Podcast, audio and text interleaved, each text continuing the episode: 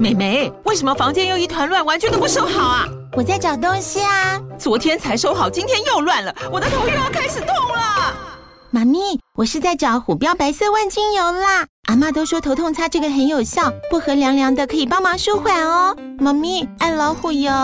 哎呦，今天怎么这么乖呀？很内行哦，还知道要用这瓶百年老字号的。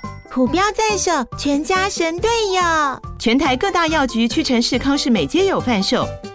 贵属城自治地零一五七零二号，北市卫药广自治地一一三零四零二三四号。使用前请详阅说明书、警语及注意事项。刚好你点进来听，刚好我想说点什么。大家好，欢迎收听《刚好遇见你》，我是赖芳玉。每集我将为您带来轻松、舒心跟专业的多元角度，我们一起来聊天吧。嗨，各位听众朋友，大家好啊！继上一次谈到罗宏正导演的《哭声》。这部电影之后呢，近期又有一部非常非常夯的，叫做《萨满》。其实，在生死学里面，我跟 Eric 每次抓着他不放，萨满的故事哦，讲故事是这样的，因为对我来讲，就是好像是一个很远很远的事哦，好像是一个很很久以前的事哈，所以我就一直想要了解萨满这个议题。所以呢，我就每次都问他，终于有一部电影叫做《萨满》，在台湾非常非常的夯哈。那么这部电影其实好多人都不敢去看，或者是好多人看到一半就想跑出来，觉得去看的人就是一个很勇敢的人。那也就是由罗宏正导演他做的监制，跟泰国的一位导演合作的一部电影。那么因为萨满还在院线片了，所以我们真的能不剧透就不剧透了啊。可是呢，我就借由这个一个影评呢，来聊聊今天想要跟 Eric 讨论的主题啊。那我那时候找到一个影评哦，这一句话很打动我。他说：“反转无数次的萨满，无路可退时，神却离开了。”哇，神却离开的时候啊，这句话其实挺绝望的。尤其在我们东方啊文化里头，你知道吗？走几步路就会看到庙宇。你无论你去日本也会是啦。你就像神在这个人类社会里头有一个很正面跟很强大的一个存在啊，可是他在这部电影里面的一个标题却给我一个无路可退的时候，神却离开了哈。那么这到底是该有多绝望？所以我一直在想，这部电影到底是恐怖了，还是真的是直指核心，直指一个你无法接受的一个说法？在我们一个对神有这么高的一个信仰跟依赖的时候。却在此刻，他突破了你这件事情。到底神的存在是存在了，还是你恐惧的巨大呢？这个好像跟哭声有一些同样的叩问，然后这个影评也这么提到了哈。如果你不相信神，那你为什么每次遇到事情的时候又开始求神问卜了呢？这个影评这篇文章提到这个，就让我特别有感受，所以我就想要跟 Eric 来聊聊。关于萨满这里头谈的绝望，我我要讲一件事了哈。我们先不谈萨满这个，我就刚才在讲绝望这件事哦，就是说，呃，我知道那个 Eric 你都在癌症病房服务很久了，那我相信刚才那句话，我不知道是不是有很多的癌友呢都有这种感受，就是当你已经无路可退的时候。你也连求神都不知道该怎么求，其实好像似乎就面对了一个绝望的一个情境呢。嗯哼，其实“绝望”这个词一直在癌症领域里面，我相信尤其对在癌症病房的心理师是特别有感，因为我们常说很多的，不管说技巧性的或者是一些。类似像聊天这样的的方式去接近一个癌症病人，那如果真的到最后遇到的是癌症病人的这种很难去止下来的疼痛，嗯、以及我们说的这种无望感，无望感，它这两个东西其实是心理师每次在病床边的时候，其实非常非常难面对的两大主题，这样子。嗯，对。那怎么办呢？这个无望感，其实我们可以知道说，它英文叫做 hopelessness 嘛，对不对？嗯。那这个东西可以讲一个心理学很好玩的一个实验。其实以前心理学家都蛮变态的，就拿一些海海瓜牛啊、海阔鱼来电这样的。嗯，那有一个实验，他们就是放了一个网子，一个电网，然后中间有一个格栅，放了一只狗，然后两边的格栅左右两边各有一个红色按钮。那它在可能左半边格栅通电的时候，狗会乱窜。那不小心踩到按钮的时候，中间的格栅会打开，哦，那狗就可以来到另外一边没有电的地方，是，那就安全了。那它就在另外一边右边有有通电，然后狗又乱窜又按到按钮，然后格栅打开，它又过来，这样的一个实验的一个设计。那后来大家就发现，它只要一通电，狗就会懂得要去踩按钮，嗯，然后过来安全，然后通电狗又去踩按钮，就已经学会了。那最后心理学家就很变态，他就把两边都通电，对，那。你就看到这只狗，就是踩了按钮过来左边之后也是电的，然后又回去到右边还是电的。那最后这只狗就会坐在原地，用低声的方式哀嚎，就嗷嗷叫这样，那也不动了，也不去踩了。心理学家就得到一个结论，叫做 learned hopelessness，就是习得无助。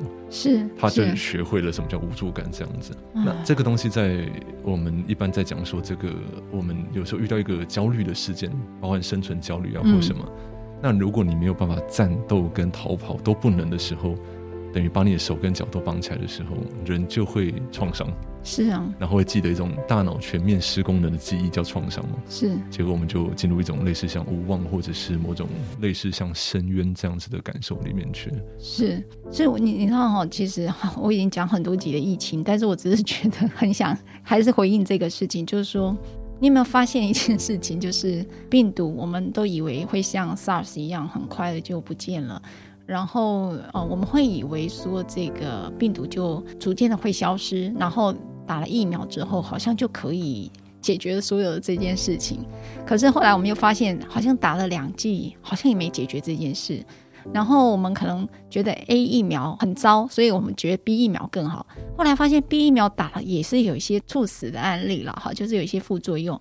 就你会发现，好像究竟我该去打疫苗呢，还是等待这个疫情自己会风暴会过去？可是这两件事情好像都没有过去，就是等一下就又又变种了，又变 Delta 啦，又是怎么样了？然后疫苗呢，好像每一种疫苗都被质疑，都有一些猝死的一个让你很害怕的一些讯息啊。所以其实人处在这里就很像刚才 Eric 在讲的那只狗，好像这边也通电了，那边也通电了，然后我就坐在原地在想，那我还能做什么呢？嗯，好像打疫苗也也死，不打疫苗也死。对，对，这时候我觉得，所以。刚才 Eric 就就全面就处在一个创伤的状态，就是一个无助感啊。那到底我们该怎么样去？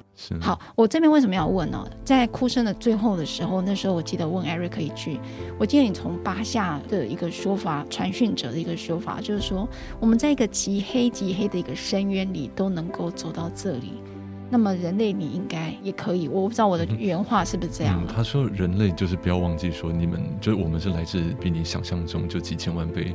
在更深的深渊里面，然后找到一条光明的路出来。是，所以不要放弃信心，就是还是要往前走。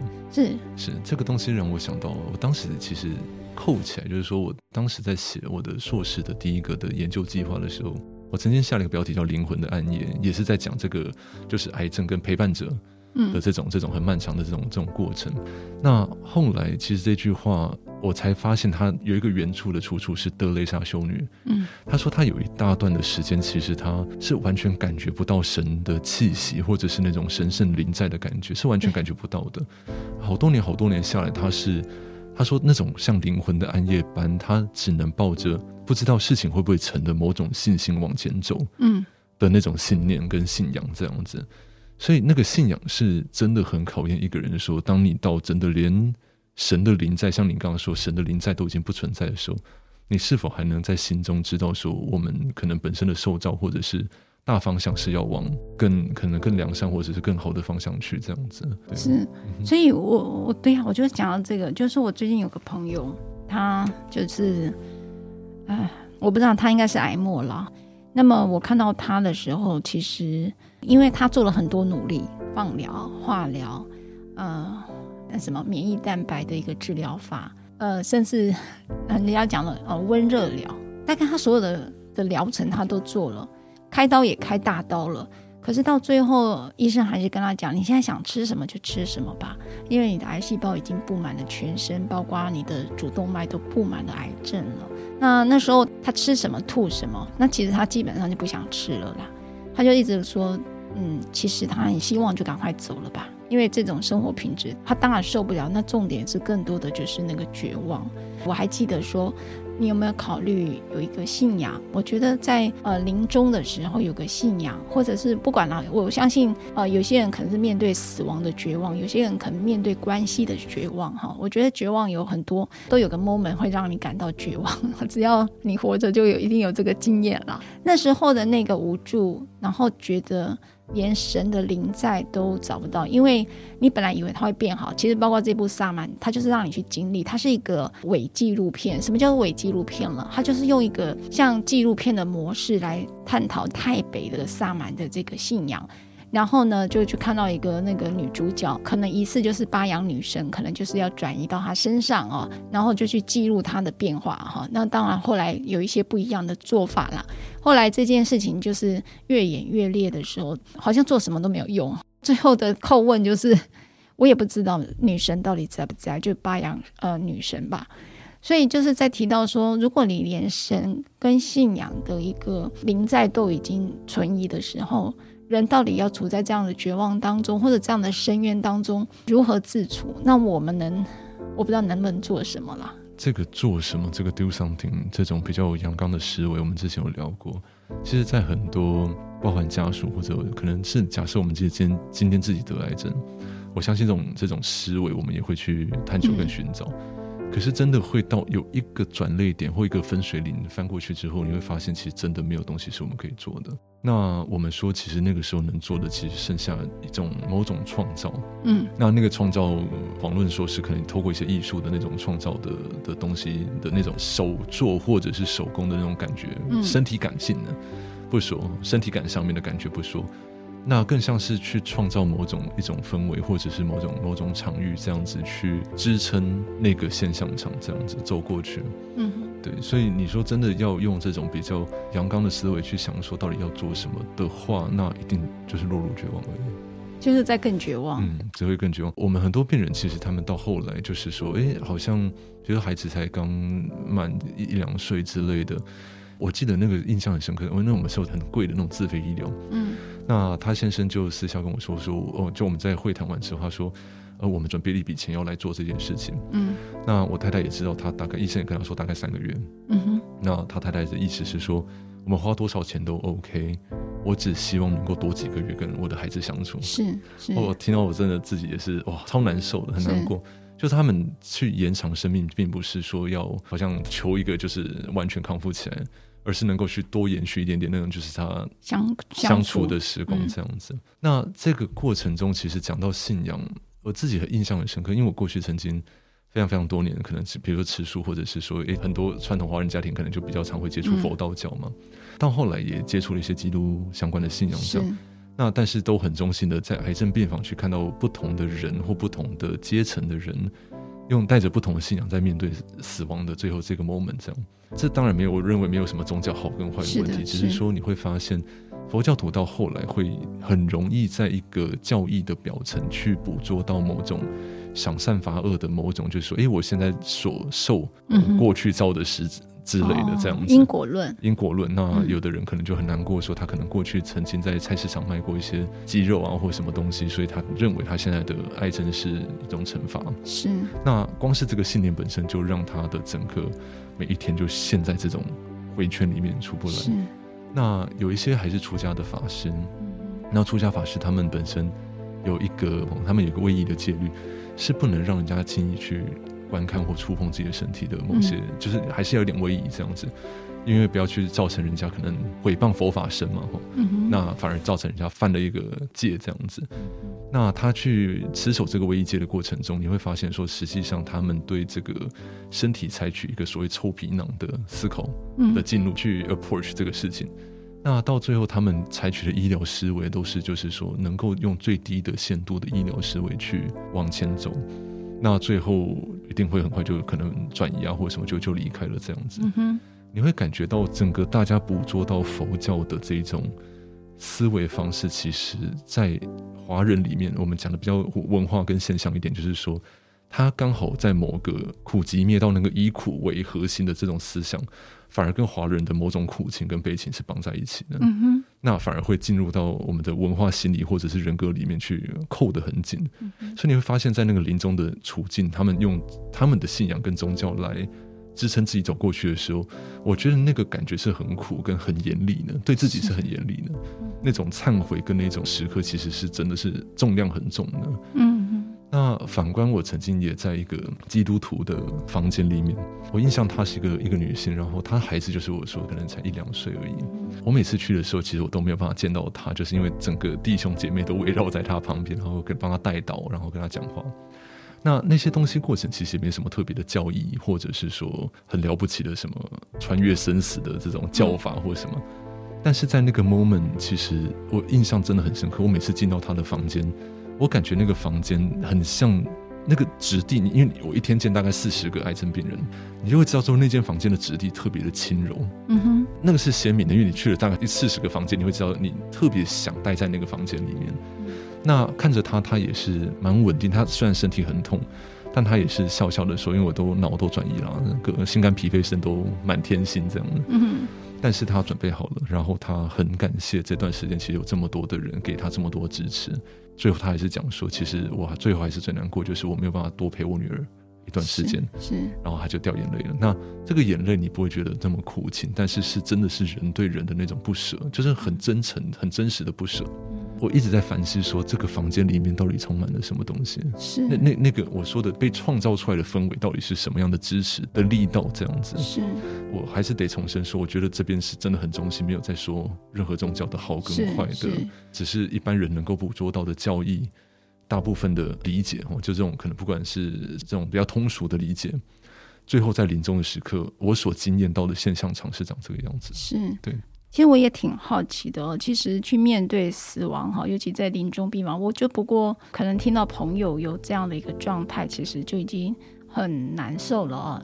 那但是我当然也很尊重的我的朋友的决定啊。他因为觉得最后的时刻，大概就是因为这种生活品质对他来讲，他也不想要再往下过日子了。也许透过维生系统可以让他再多留久一点。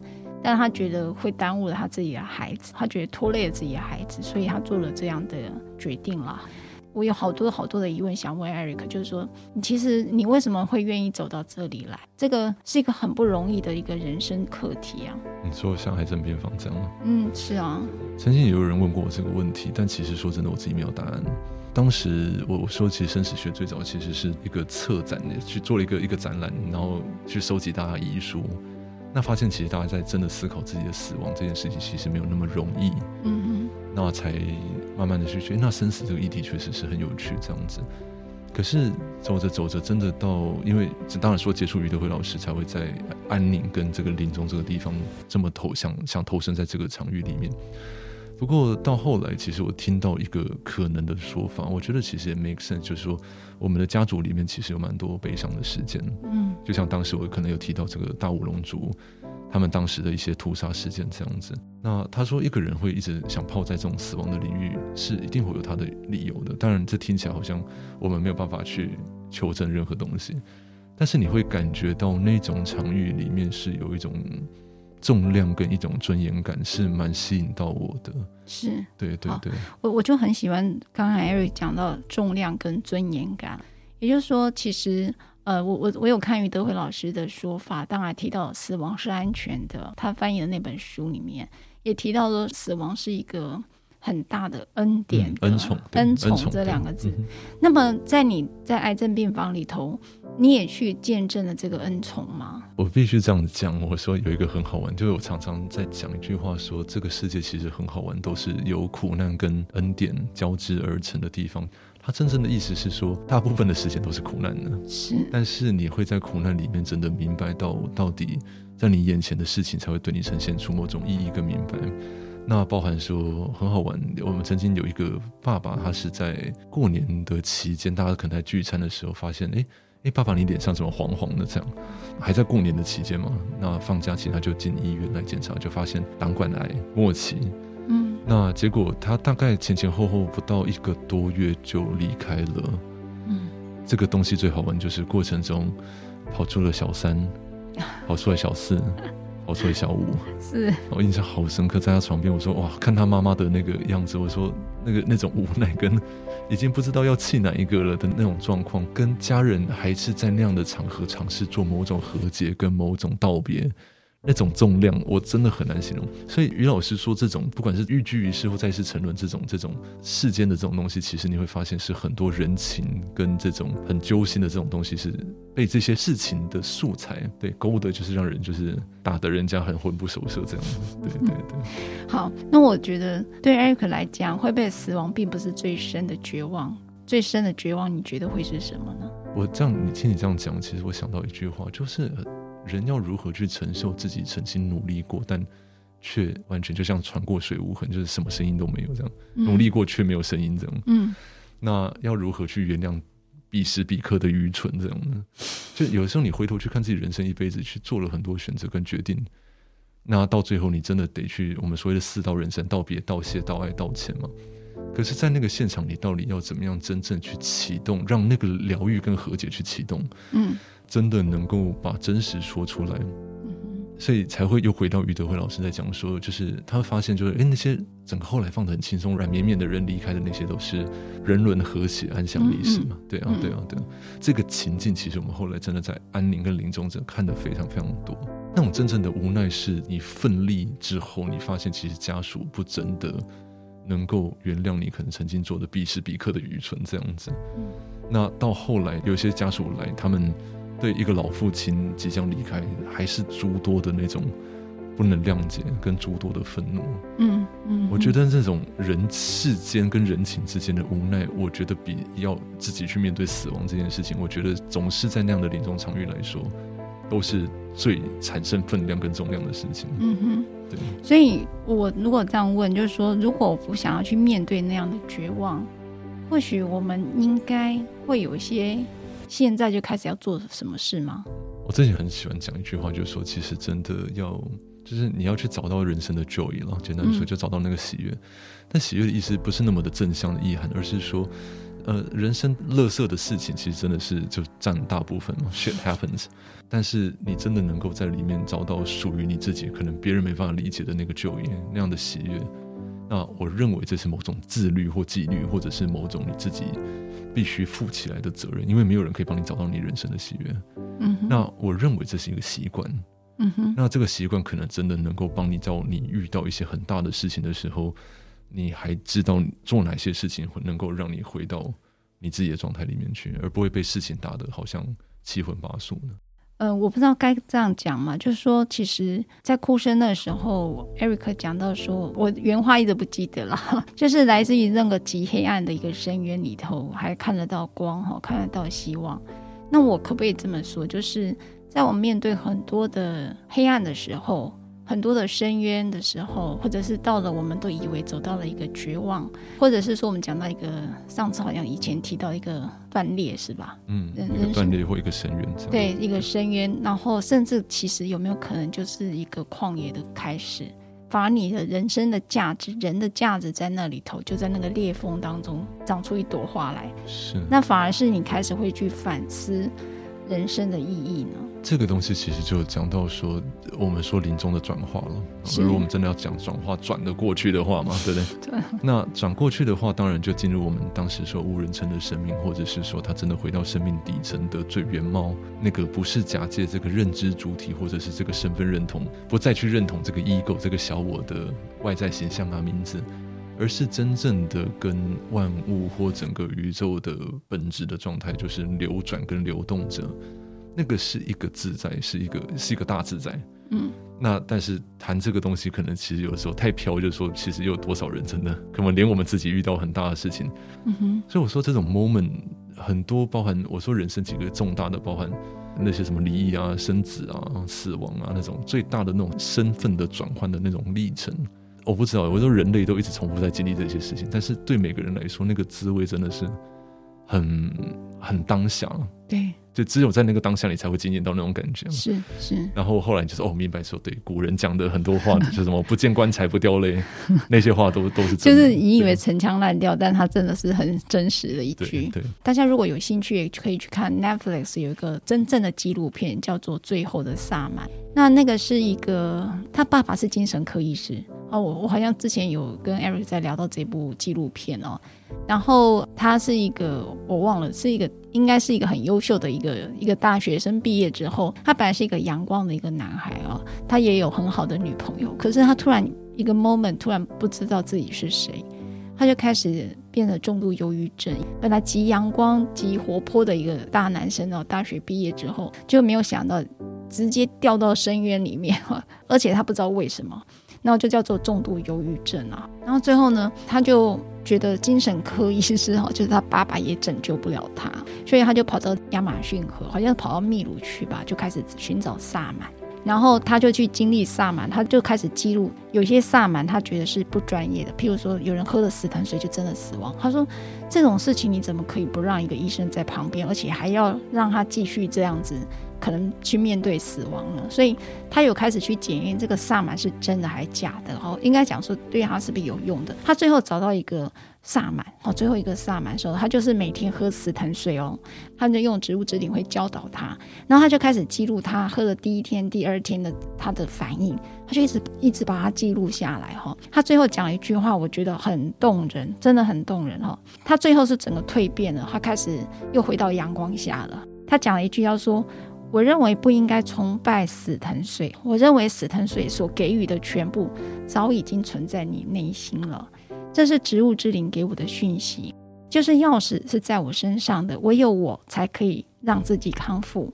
最终，死藤水能够教导的，无非就是如此而已哦。无论是寻找肉体上治疗，或者是心灵的探索。那份力量与信仰都是来自于自身。他说，因为很多人去找萨满都是要喝那个死藤水嘛。我有朋友也去喝，他有经历那个过程。然后我觉得那个死藤水是一个在萨满里面好像是一个很神秘的存在。然后，可是这个纪录片最后大男孩他回到阳光下的时候，他讲了这一段话，我那时候看了很感动哦。就所以就回到刚才 Eric 我们在聊那个绝望的时候，就是我来自于极黑的一个深渊的时候。你可能以为是退无可退了，然后我就是有一天，我就是看到这部电影的萨满刚才那个影评的一句话：如果你不相信神，你又为什么每次都要问神呢？你为什么又如此的把神当做服务哈，就一直问神？如果你不相信神，所以我正在想说，有没有可能在那个绝望的那个 moment，假设我还存留了一个信仰，就是神你还在，我都会知道今天不是真正的绝望。有没有一个可能，就如同刚才讲，那钥匙就在你身上，就像刚才纪录片的这个大男孩所说的。我我我是这么去想，那那刻我其实很打动我，就说我到底在恐惧什么？我我当然，譬如说我面对了一些事情，我就开始讲说，如果我相信有神存在，为什么如此的不相信一些事情？就是回到哭声里面的小信，我就会觉得说，好，那我就会回到自己更深层。恐惧的背后对我到底代表了什么？我应该是怀疑了神的存在，然后再恐惧了一个什么事情？而那个恐惧的那个什么事情，会不会是一个本来就不应该存在的东西？就是一个你自己的失落，你没有接受了，可能有些事情你就是会失落。嗯哼，你没有接受它，所以你正在恐惧一个必然会发生的事情。所以你的恐惧是怎么？你就是把自己，你本来就没有面对那个真相。所以你处在恐惧里面，那你只是想要找神来填补你，不要再失去了。那样的神当然不会存在，因为神不是为了这件事而存在的呀。是，所以我正在想，对我来讲叫真神跟假神。我们自己创造出一个以为神可以拯救你所有失去的东西，他可能在赋予你美貌，在赋予你财富，可是那就是不是真的神。嗯哼。所以你去质疑神的存在，是因为你来自于自己的贪婪嘛，是假的东西。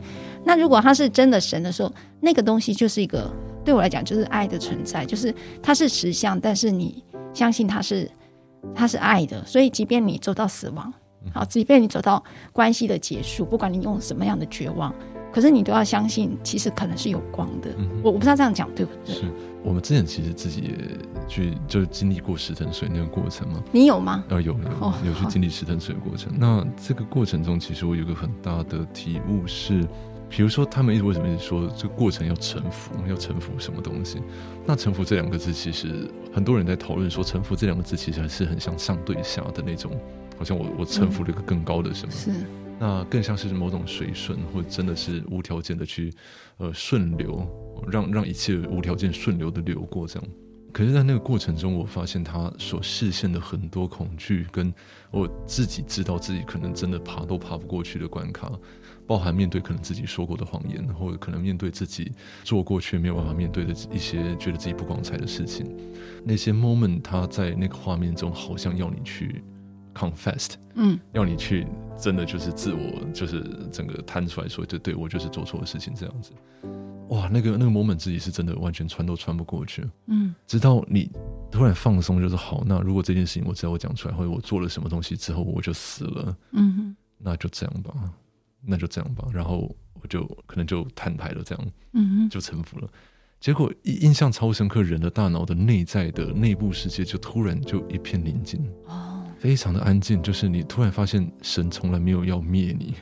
是，真的要灭你自己，都是你自己，因为你曾经做过事情所造成的不安。是，那神的状态，他只是一直事先告诉你，因为你被受造状态就是一个平静跟爱的状态。是，但是你自己所做的那些可能扭扭曲曲的事情，让你自己一直对自己很多东西的不安。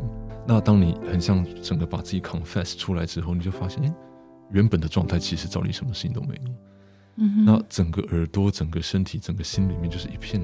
像人家说只有空间没有时间感的一种，很像飘在一个水上的感觉，就非常非常宁静，宁静到很像跟日月跟整个星辰都连贯在一起。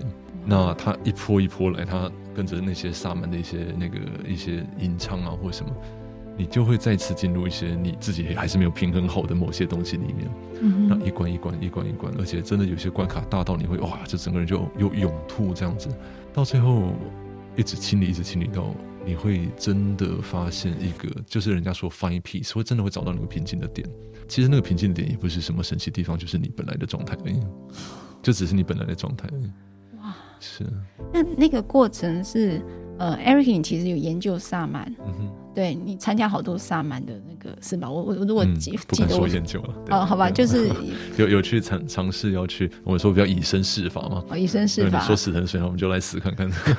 就你真的经历了那个死藤水之后，让你经历到死亡的感觉吗？嗯，我觉得那比死亡还可怕。我觉得了，那个那感觉好不舒服，就是你可以想象那种几何跟整个像头像人像脸。然后拉长、扭曲，然后旋转，很像那种旋转的隧道。然后你整个一越来越小，越来越小，被缩得很小，在一种很紧密跟窒息的状态上面，然后一直要旋转这样的。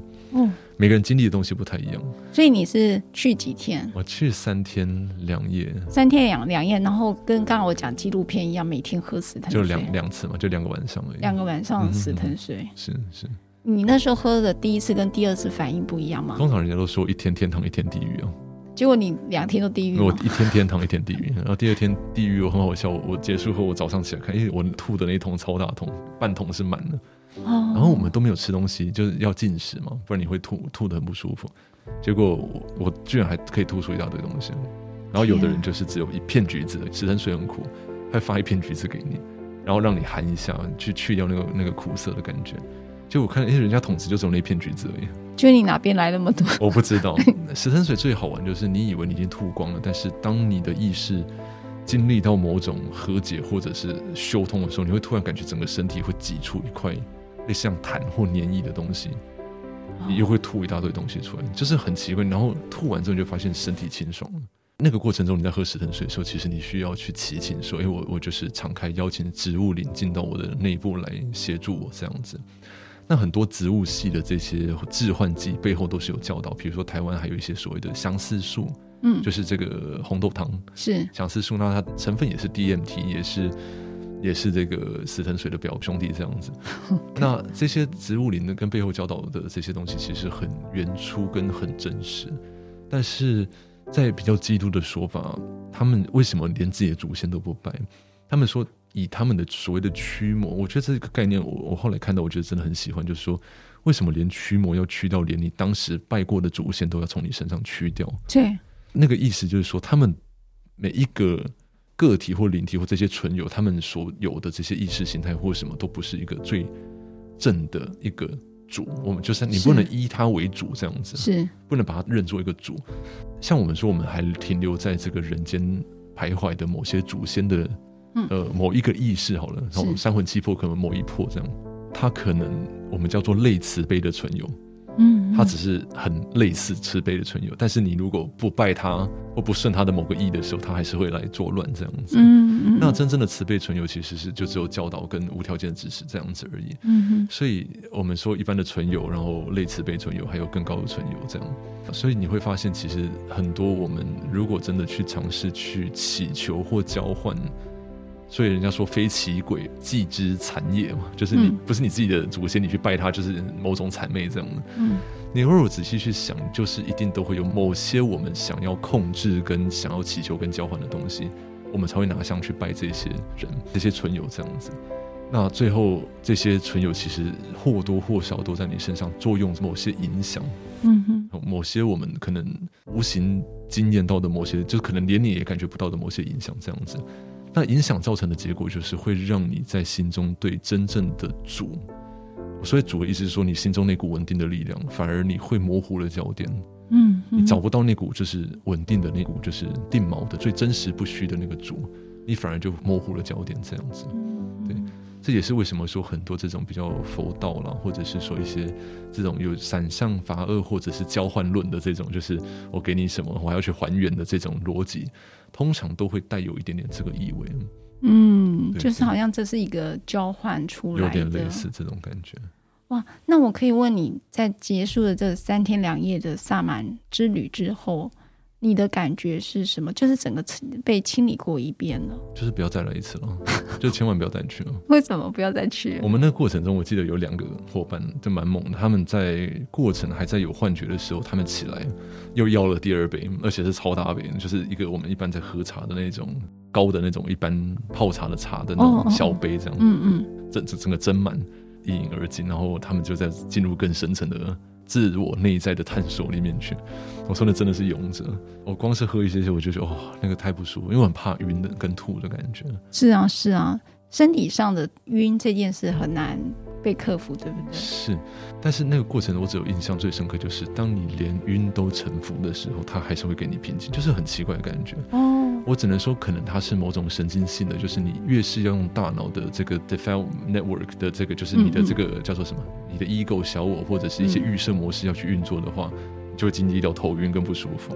嗯，但当你不去用这个东西，就是顺着它的整个流动走的时候，反而是感觉到舒服，就是这个两个差异而已。你越去抵抗，你就是越越不舒服，所以它叫死藤水嘛。哦，对对对。那你后来那个两个伙伴怎么样？他们好像还有看到有一个。很清晰的码头，然后有一艘船，然后有人来接他们，然后就接到更远的地方去，然后就经历更多的教导这样的。我好想知道，但那些教导几乎很难被言语重述出来。我只印象很深刻，就是我常常跟他说，就是死神水跟那个多维度到底是什么感觉？对呀、啊，我都说，你知道你的脚下有星星吗？脚下有星星，你仔细想想看，star 那个星星，对星星，对哦，对，那好舒服。你想想看，我们的真相就是我们脚下有星星了。那那感觉好好开心啊！你看我们在地球，我们站在上面，我们脚下是不是有星星？对呀、啊。那实际上真的是这样，所以那个多维度的感觉，你会感觉很像那种点线面。就是回到那种好像几何跟点点点点点，然后如果大家上网去查那个 YouTube，就是有一个 VR 的一个石藤水的实境，嗯嗯嗯，虚拟实境的那个就有人拍出来，那个感觉就很像那样子。那就是好多能量在你旁边，对不对？几何能量，然后很多很多的教导或很多的这种原始的植物啊、动物啊、神圣的力量动物，这些都会靠过来这样。哇，那我就真的还蛮好奇，在经历之后这些之后，他们会焕然一新吗？嗯，有些人真的是把某些过去他们一直重复的某些经验就放下了，或者是说他们可能真的就突破某些他们一直很执着的某些控制的议题。后来回来之后，他们也会发现说，他们的我们说这个 trip 旅程，嗯，其实还会再延续大概一个月左右的时间。你在半梦半醒的时候，其实那个那个东西都还是会在运作着，嗯嗯，对，那个效果会回到家都还会继续运作着。所以很多人都说，死藤水其实真正的开始是你结束之后的那个月，在你生活中你会发现更多更多教导都在生活中会发生。哇，真的很特别，因为我看到最后萨满 Netflix 这部纪录片哦。它其实到最后就是必须说，他克服了他爸爸精神科医生的这个疗法，他透过的这个死藤水就是植物之灵哦，把他的重度忧郁症后来都很大的一个改善。他用了另外一个人生观，应该是这样讲的，他找到他生命的动力吧。那当然，我不知道刚好是一个个案而已，还是说大家都有这样的经验。所以我说，刚刚那句话，我觉得讲的也说浅也浅，说重也重，就是他找到真的就是最后你会发现。在内在一直都存在的那股本来就存在的喜悦感了，对对，就就是那个喜悦感而已。但那个喜悦感本来就有，本然的状态就是那个喜悦感。但是为什么我们都忘记了这样的？那 Eric，我可不可以问一个更，更、嗯、觉得我都是用一个很阿 Q 的想法，有没有可能那个绝望的本身哦，就是到了那个 moment，就说没关系，我就接受。就像你刚才讲的，我就是不要用我的心智来用我的 ego 的方式来想象这个事情。其实有没有可能，在那个所有的接纳当中，他反而是松了呢？真正的解答就在这里啊！因为所以于老师他也曾经说过，他真的有遇过一个在临终的病人，他真的就接纳了。他说：“你在他们身边的时候，你会知道无事，没有事情，对，就是这种感觉是没有事情，然后只是很安静的坐在那边，你们也没有聊什么，是。但是你会惊艳到一种连你自己可能都创造不出来的一种一种松软的质地，是。然后整个弥漫在互动的这个现象场里面。”那那个那个过程，其实真的就讲穿了，就是放掉人的这种大脑的，你一定要控制东西，然后最后在这个接纳里面，就会经历到这种感受。是，所以我们可能用一个心智或者用一个 ego 的视角来讲，以为它叫做绝望，可是可能在某一些人的身上，你看到他，以为他是正在绝望，但有没有可能，他就是处在一个，我就接纳我现在的一个状态。然后等待的那一刻的来临，就如此而已。有没有可能是我们赋予的定义呢？其实，因为我说在三维空间里面，大家要在物质世界要看到死亡的时候，好像就就消失，其实是一种类似像谎言，或者是我们真的没办法看穿真相的样子。那在死亡，在很多一些可能传讯或一些资料里面，其实他们说就很像突然从另外一个梦里面醒过来。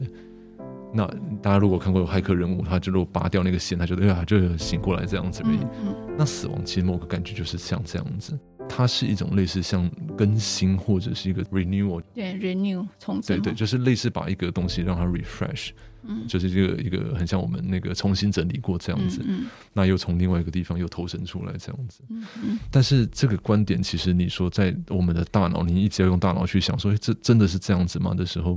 就又陷入另外一种认知上面的，就是到底是或不是，嗯，的一种纠结里面去。嗯，那这个无关你认定是或不是，无关你认知是死后是什么样子，它的本质就是从另外一个地方，也就突然又在意识的层次上面，或者这种比较所谓这种气态的状态吼。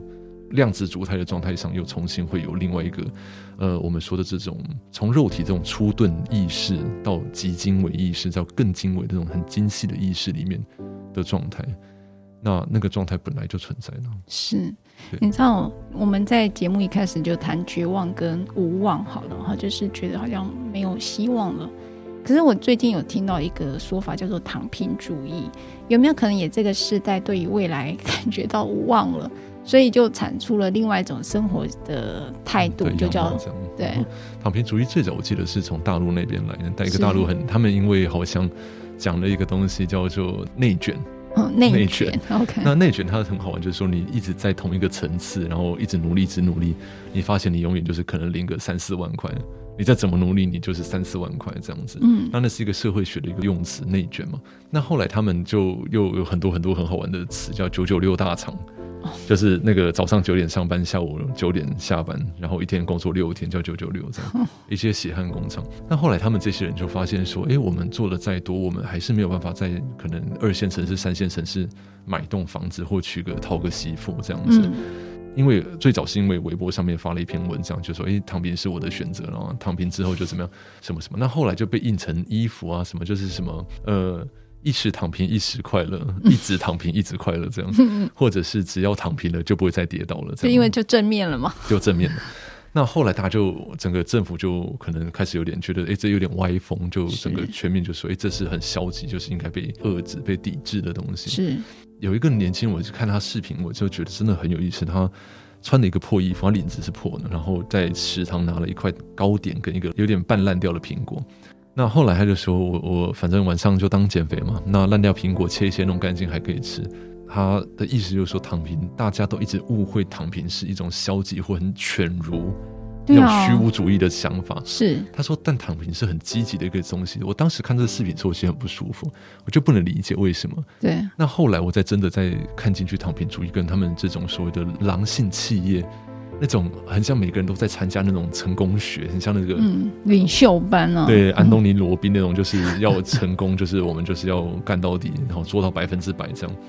哇，他每天早上都要精神喊话啊，像军队一样这样去去行军这样子。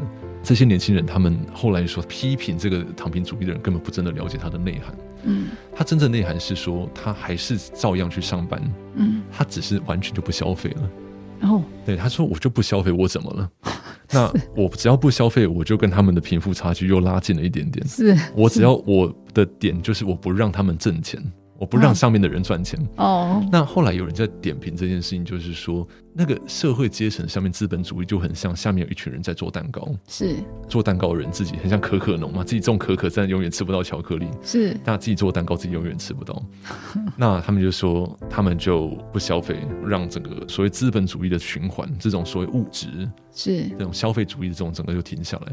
到他们身上就停下来，他们只要维持自己三餐可以生活下去的的品质水平就好了。结果他说，做蛋糕的人不玩了，嗯，分蛋糕的人就开始紧张了，是。所以后来这个东西其实越来越多人响应，越来越多人响应，整个年轻人这一代全部躺平，因为被内卷嘛，嗯。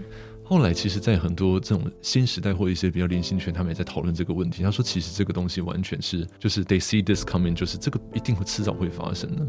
因为在一个新的整个经济体系，或者是某种包含永续能源，或者是一些未来的某些教育系统，这样的状况势必会发生，让更多人能够可能假设透过一种新的保险制度受惠，或透过某种新的银行制度而受惠。而不是让，比如说我为了贷款去养一个房子，结果我越来越穷，嗯，是你完全没有保障到我，是，而是说他们相信一定能够让人人都能够受惠的状况上，事情还能够运作跟运转，一定有一个方法。他说，不管你在经济、在环保、在教育各种各种面向，你只要有办法，please stand forward，就请你站出来这样。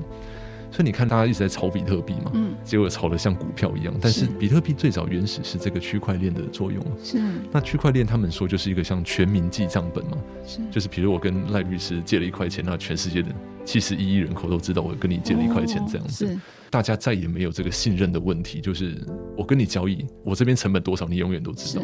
那最后这个比特币在这个云端就变成就是大家都交易，大家都透明的这样，结果政府就开始也紧张了，因为他们还有一个观念就是去中心化，嗯哼，区块链就去中心化了，嗯哼，那去中心化之后就变成政府这个经济完全没办法掌控在他们手上，就他们也紧张了这样子。提出这些事情的人，他们说其实这个真的能够解决掉，包含现在我们一直穷忙，一直好像不快乐的这个东西，基本上能够被区块链。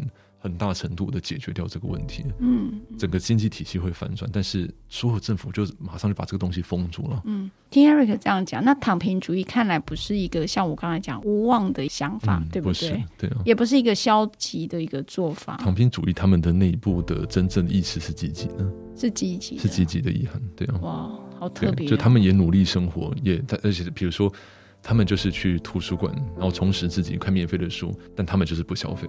嗯，就是完全就是从消费主义跟物质主义里面就是挣脱出来，所以有可能一个未来的时代，也许躺平主义会是另外一个新的一个人生哲学，嗯、新的可能性或一切东西都开始共享嘛。是我不用一定要持有一台车或房子，我们就共享这样。对嘛？我有一台，你有你那个车子，我共享就好，我就不用买车。是，是啊，是 一样的道理。对啊，我在想常在想说，哎，如果房子一些。